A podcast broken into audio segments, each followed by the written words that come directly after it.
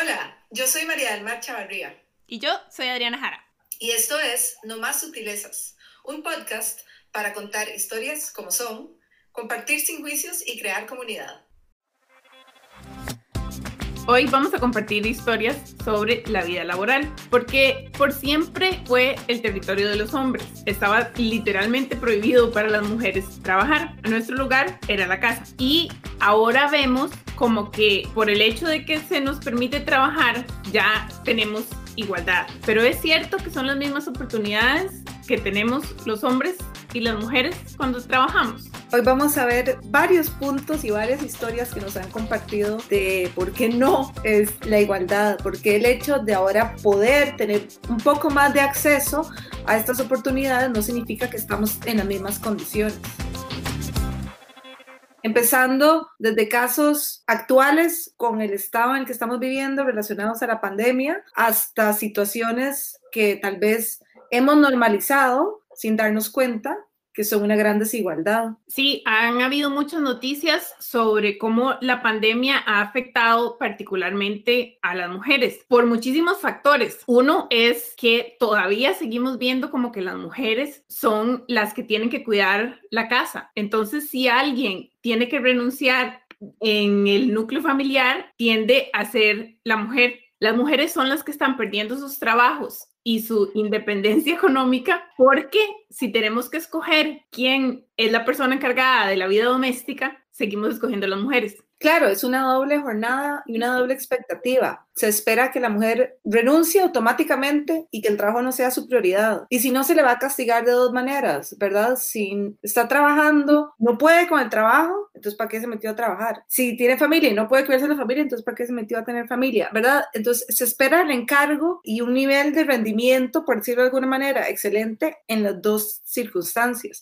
que no se espera de si hay una pareja masculina o si hay otra persona, digamos, que está aportando económicamente como parte de la fuerza laboral en un núcleo familiar. Incluso ahora con asuntos relacionados a la pandemia, las mujeres, viendo datos recientes de las Naciones Unidas que hablan de que, por ejemplo, hay cuatro veces el número de mujeres que de hombres que han perdido o que han tenido que dejar su trabajo. Y esto por lo que hablabas de la necesidad de que de repente hay que cuidar más a familiares porque tal vez tienen la enfermedad porque tal vez son menores de edad que antes podíamos dejar en guarderías o en las escuelas y las escuelas y las guarderías cerraron, porque tal vez eran personas también mayores que tenían sus actividades fuera de casa y ahora también hay que cuidarlos. Entonces, por este asunto de tener que ser las que nos hacemos cargo de otras personas, pero también porque muchos de los quiénes también, quiénes son la mayoría de la población que enseña en las escuelas. La mayoría de, las educadoras son mujeres. La mayoría de trabajos que se han cerrado o incluso trabajos informales eran llevados a cabo por mujeres. Entonces también se han visto afectados las industrias donde había más personal de alguna manera femenino. Entonces, solo estas son algunas de las razones por las cuales nos hemos visto más afectadas cuando tal vez no es equitativo con la cantidad de impacto que han tenido hombres en los mismos roles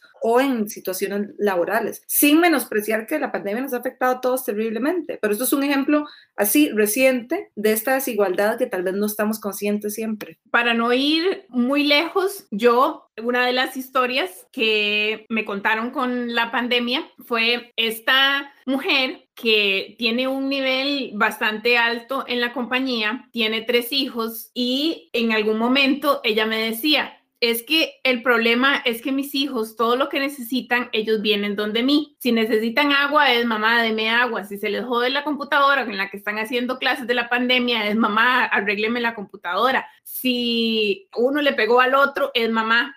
Y cuando yo voy y le digo a mi esposo, mi esposo, en cambio, lo que me dice es, si usted no puede con todo, renuncie. Y él se encierra en su cuarto, hace su trabajo y no tiene ningún problema. Sí, es exactamente eso. Yo he visto estas realidades también en gente cercana a mi familia que tienen que resolver todo. Hizo esta historia de que se espera de que la mujer pueda trabajar y cumplir con todo su trabajo como si no tuviera familia, comparada, por ejemplo, a tal vez compañeros de trabajo o expectativas de otros que no tienen que hacerse cargo de todas estas pequeñas cosas que no son pequeñas, son importantes. Pero se espera que tenga familia como si no trabajara. Entonces espera que pueda atender todas estas cosas y además muy relacionado con lo que hablábamos en el episodio pasado, que lo haga de buena manera y de buen gusto. Si se va a quejar, entonces ve a ver a qué renuncia, pero se está devolviendo nuevamente la responsabilidad y la culpa a la mujer. ¿Por qué en este caso en el que contás, el esposo no dice, ¿cómo ayudo? ¿Qué hacemos? ¿Cómo solucionamos? Sino que es, bueno, y si no puede, entonces no lo haga, pero es totalmente ajena la circunstancia a él y es ella la que tiene que resolver, asumir o ver que, y eso es, eso es muy, muy fuerte. Y se ve en casos de mujeres, como decías, en posiciones altas, con mucha preparación, con estudios y en casos de totalmente al otro extremo, digamos, de, de, privilegio y situación de acceso, ¿verdad? Usted es la que tiene que, que, asumir y si no, no queje. Los hijos son de los dos y los problemas de los hijos son de los dos y los dos son igual de capaces de darle agua y de arreglar la compu de ellos. ¿Por qué es que la que tiene que sacrificar su trabajo es ella? ¿Por qué él no puede ser el que balancee la carga y además que para todas las personas de sus respectivos trabajos, pues este señor profesional y puede mantener sus ocho horas dedicadas a su trabajo, a crecer, a aprender absolutamente todo lo que se hace en un trabajo, mientras ella tiene que sacrificar su tiempo y balancear estas cosas en la cabeza. Todos sabemos, es dificilísimo concentrarse y hacer trabajo que requiera tiempo y meterse en que no lo interrumpan a uno y pueda sacar sus ideas y hacer su trabajo simplemente. Este señor tiene el privilegio de cerrar la puerta y que nadie lo interrumpa, mientras ella tiene que hacer las dos cosas al mismo tiempo. ¿Quién creemos que va a crecer en el trabajo más rápidamente y mejor en esas dos condiciones. Sí, claro, es muy difícil, ¿verdad? Porque entonces esto después viene a alimentar esta desigualdad que sentimos en el trabajo, pero por supuesto que hay desigualdad, pero no es por culpa mía, es porque esta persona tuvo todas estas otras oportunidades, pero mientras yo tenía que balancear los 80 platos al mismo tiempo. Entonces, por supuesto que a la hora de la hora, a la hora de llegar o presentar o responder o crecer, se va a ver la diferencia pero no es porque yo no pude o porque el otro es más capaz, es nada más las oportunidades que esta otra persona está teniendo versus las mías. Y ahí eso es un ejemplo clarísimo. Solo porque estamos en el mismo lugar no significa que estamos en igualdad de condiciones esto de la, compartir las responsabilidades de la casa y de los hijos también me recuerda la historia de otro compañero que yo tenía, que él es, había tomado mucho más conciencia de estas diferencias. Entonces, si los hijos de él estaban en el colegio y si había, si le pasaba algo a algún, alguno de los muchachos, si se cayó, si se sintió mal, si tenía que ir por él. Muchas veces él se había dado cuenta que si él pedía permiso y decir, es que me tengo que ir porque le pasó algo a fulanito, era más bien aplaudido. Era, ay, qué bien, qué bonito. Ay, este papá tan responsable, va a ir a hacerse cargo los hijos. Es bien visto, es atractivo incluso. Y él decía, ya si es mi esposa la que ha tenido que pedir tres veces permiso, en el último mes ya empiezan a decir, de otra vez. Y será, y, y qué tan grave será que, que de verdad se golpeó el chiquito. Pero a él nadie se le ocurre dudar de la legitimidad de su permiso, pero para ella se le cuestiona. Y esto, digamos, era la excepción porque él estaba bastante consciente de que esa diferencia existía, pero muchas veces no. No solo no se es consciente de que existe, sino que se asume de que así es y así va a seguir siendo y, y, y que eso es lo, lo esperado, ¿no? El asunto del cuido es muy particular porque es como si un hombre ayuda, es como, ay, él es lo mejor, se ve como una ayuda porque es la responsabilidad de la mujer. Entonces, si el hombre hace lo que sea, está ayudando y está sobrepasando las expectativas que tenemos sobre él. Si una mujer hace menos que todo, mmm, ya está fallando y ya de verdad, de verdad era que podía con eso. Si no podía, entonces, ¿para qué se metió a jugar? Tenemos esta actitud. En realidad, los dos deberían de balancear las actividades de la casa, pero los hombres, cualquier cosa que hagan, premio. Las mujeres, cualquier cosa que no hagan, castigo. Sí, eso es Exactamente, qué, manera más clara de decirlo. Así es. Me acuerdo de una historia que me habías contado, relativo también a cuando las mujeres tienen permiso de maternidad antes, bueno, aquí en Costa Rica hay permiso antes y hay permiso después. En otros países no hay permiso del todo. En algunas empresas hay negociación de un tiempo tal vez después. Y cómo las mujeres están necesitando estos espacios para recuperarse, sea de una enfermedad, sea de un parto, sea porque crearon otro ser humano dentro de sí mismas. Hay esta culpa de utilizar este tiempo para lo que es mientras que los hombres tal vez que tienen el privilegio de tener permiso para acompañar a sus parejas durante estos procesos, usan este tiempo para seguir trabajando. Entonces, más bien, el tiempo de vacación o de permiso de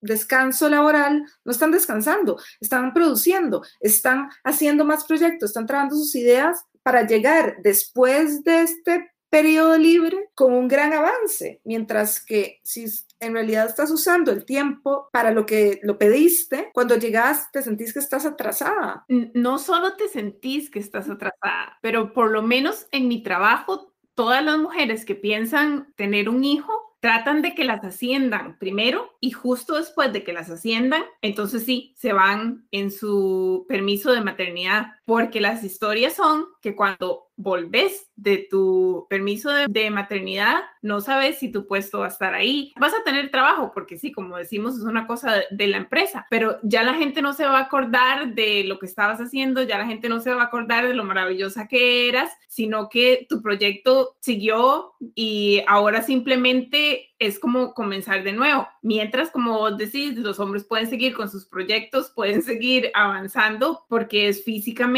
menos difícil para ellos y están acostumbrados a que las mujeres seamos las que tomamos la carga de todo esto. Entonces no es solo de lo que uno se sienta, de lo que uno se sienta culpable, sino que pasa, pasa que no, no nos guardan el lugar que tanto nos ha costado para volver a nuestro trabajo. Sí, no solo la percepción es real. no es que me siento que me atrasé, es que en serio, es que en serio me pasó. Y es, y es terrible porque entonces, por supuesto que es, es esta culpa. ¿Cómo no te vas a sentir culpable? Conocemos varios casos de situaciones de mujeres, bueno, por permisos de maternidad, por situaciones de salud graves de ellas, por situaciones de salud graves de sus familias o seres queridos que tienen esta culpa terrible de pedir un permiso, de pedir un par de días para tomarse un duelo o un par de días, no, un par de meses, no, lo que sea necesario, digo, de poder procesar situaciones corporales o emocionales porque hay esta culpa terrible, pero además porque es un riesgo real de perder todo lo que has trabajado por, por tratar de llegar, ¿verdad? Todo lo que has, todos estos esfuerzos, todos estos sacrificios, todo este trabajo que has puesto, de verdad está en riesgo de perderse si te tomas unos días para procesar, descansar, sentir. Es una amenaza real, no es solo una culpa o una percepción ahí inventada. Tiene mucho que ver yo siento esto con una cosa que se llama la amenaza del estereotipo y es básicamente que las personas que cabemos en un estereotipo, en este caso las mujeres, sentimos un estrés extremo de confirmar el estereotipo. Entonces, claro, si el estereotipo de las mujeres es que no podemos tener familia y trabajar o de que vamos a perder tiempo en ir a tener familia o en, como decís, a descansar, a procesar algo, pues cuando volvemos o si lo tenemos que hacer, tenemos esa presión de, uy, me van a ver como que el trabajo no es mi prioridad, me van a ver como menos profesional. Entonces todas esas cosas se acumulan y por supuesto que nos mandan para atrás en nuestras carreras. Hace dos semanas estaba hablando con otra compañera de trabajo, una persona que tiene también mucho privilegio en que puede trabajar en estos momentos desde su casa, pero maneja muchos proyectos, es una persona muy creativa, ha trabajado en empresas de mucho renombre y hace poco se acaba de dar cuenta que está embarazada y su manera de contarme cómo estaba embarazada fue muy particular porque fue incluso justificándolo de una vez cómo iba a solucionar todo su asunto laboral. A la hora de ella decirme, uy, tengo que contarte algo, es que estoy esperando, bebé, pero ya, ya conseguí, ¿quién me lo va a cuidar? Tengo una muchacha que va a estar 24 horas, yo no me voy a atrasar, no me voy a atrasar en el trabajo que estoy haciendo ni en los proyectos que tenemos. Y fue como, ok, no, momentito, una cosa es la noticia y después vemos, pero cómo, ¿verdad? ¿Cómo se siente? Me va a contar la noticia, ¿verdad? En confianza, no me tiene que justificar cómo lo va a resolver dentro de seis meses cuando nazca la criatura, pero es esta necesidad inmediatamente de decir, bueno, esto pasa, pero no importa, yo voy a seguir igual. Qué terrible tener que pensar que, que hay que seguir igual y que a qué, igual a qué, ¿Por qué esta presión? Que sí, claro, o sea, donde uno se pone a ver todo lo que en realidad pasa, por supuesto que la reacción va a ser esa, de justificar para no caer y no confirmar lo que por sí ya todo el mundo está diciendo. Entonces, es doblemente el esfuerzo de tener que probar que no, eso no, eso no es así. Y eso es no solo muy violento, sino agotador. No confirmar lo que todo el mundo está creyendo. Creo que esa es una de mis obsesiones. y cuando esto es lo que oímos de las otras personas, yo no sé cómo escaparse de eso, simplemente. Cuando uno oye, ay, es que las mujeres son muy emocionales, entonces las mujeres no pueden estar en puestos de liderazgo porque no pueden manejar la presión, porque van a llorar. Los humanos lloramos, debería ser y mostramos emoción, no debería ser una cosa rara, no debería ser una cosa que nos baje puntos como profesionales. Sin embargo, eso es lo que se oye, eso es lo que se le critica a las mujeres en particular porque las mujeres son las que nos han educado a mostrar más emoción. Entonces, claro, el terror de confirmar que soy una persona emocional en mi trabajo, yo nunca voy a llorar.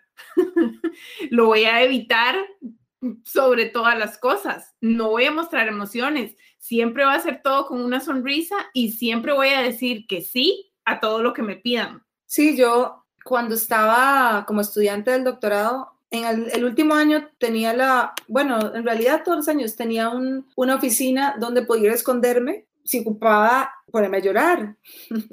Otra compañera me decía, es que yo voy al baño y ahí lloro, y después ya vuelvo a la oficina, y uno nunca se hubiera enterado que ella había llorado ese día, porque, ¿verdad? Cuando estaba en público, entre comillas, parecía que todo lo tenía bajo control, pero era que nadie se dé cuenta que esto me está costando, que nadie se dé cuenta que esto que me pasó hoy o que esto que no salió como habíamos esperado o que este proyecto que tanto le hemos puesto nos dieron que no, que no, se, que, que no digan que eso me afecta porque eso me hace verme menos profesional. E incluso si llega a normalizar eso, que nos vemos en el baño para llorar o como yo he contado esto varias veces, como a mí me dijeron una vez, debo haber ido como por la mitad del doctorado y me dijeron, yo dije, es que estoy agotada y, siento que estoy llorando como tres veces a la semana. Dijeron, ah, si está llorando solo tres veces está muy bien, eso es lo normal. Entonces, qué terrible que volvemos a cuestionarnos y ver que el problema o pensar que el problema somos nosotras. Entonces, usted no puede llorar mm, muy emocional. Vaya escóndese, que nadie se dé cuenta. Usted la que tiene problemas. Si usted quiere ser exitosa en este campo, no puede llorar, tiene que amarrárselas pachucamente, en vez de cuestionar por qué el ambiente corporativo, educativo, académico o en el que estemos nos está llevando a estos extremos donde la única opción que al final de uno tiene es llorar, donde las exigencias son demasiado altas, donde la presión es demasiado alta, donde el sistema es de niveles casi de explotación en muchos casos. No cuestionamos eso, cuestionamos nuestra fortaleza, entre comillas, de llorar o no llorar, en vez del problema, digamos, sistémico. Es que yo siento que eso es lo que estábamos hablando al principio, que es como, ah, ustedes querían trabajar bueno, di, el que se mete aguanta. O di, usted quería trabajar, ahí está la oportunidad de a ver cómo hace. Pero es que la oportunidad realmente es diferente. En este momento, todos mis jefes,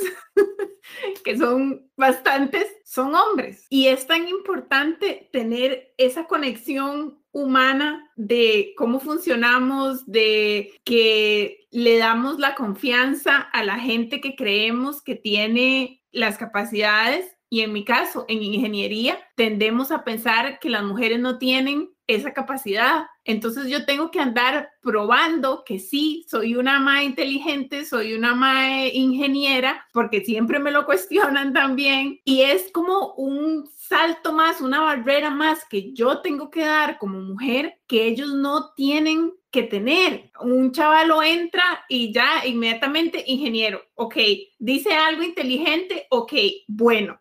En cambio, yo, chavala, primero, ah, sí, es ingeniera, ah, ok, di, voy a ver.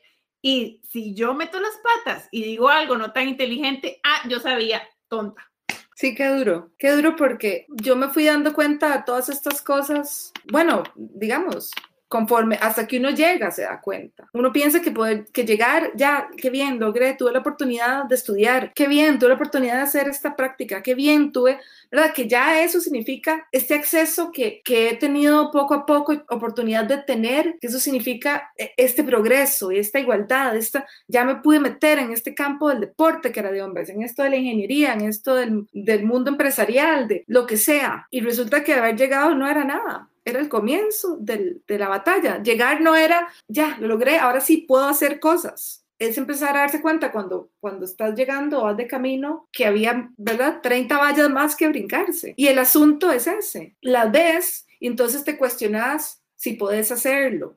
Muchas veces ellos las ven, si hay algunas, se mandan y las saltan. No piensan, ay, pucha, ¿será que yo podré de verdad o no podré? ¿Será que de verdad me embarqué? ¿Será que de verdad me metí a jugar en lo que no podía? Tenemos varios ejemplos donde, donde nos damos cuenta de eso, que ellos ni siquiera se cuestionan, pucha, yo mereceré al final de verdad estar en esto o me metí a jugar en las ligas que no eran las mías. No se lo cuestionan, tanto como nos lo cuestionamos nosotras, porque se espera que no podamos. Pero es que uno para crecer normalmente necesita de ayuda de la gente que ya está en la industria o en lo que sea que uno esté haciendo. A mí me gusta usar el ejemplo de el Queen's Gambit, que ella es una mujer, tiene que ser la mejor para recibir ayuda y aún así es la mejor, es mejor que todos, pero todavía necesita gente que está metida en los campeonatos de ajedrez a que le digan cómo funciona la cosa. Necesita ayuda de ellos para llegar a ganar. Imagínense todas las que se quedaron votadas, que no iban a ser las campeonas del mundo, pero hubieran podido llegar a lugares altísimos o a lugares donde ellas quisieran llegar, pero recibieron cero ayuda, les vieron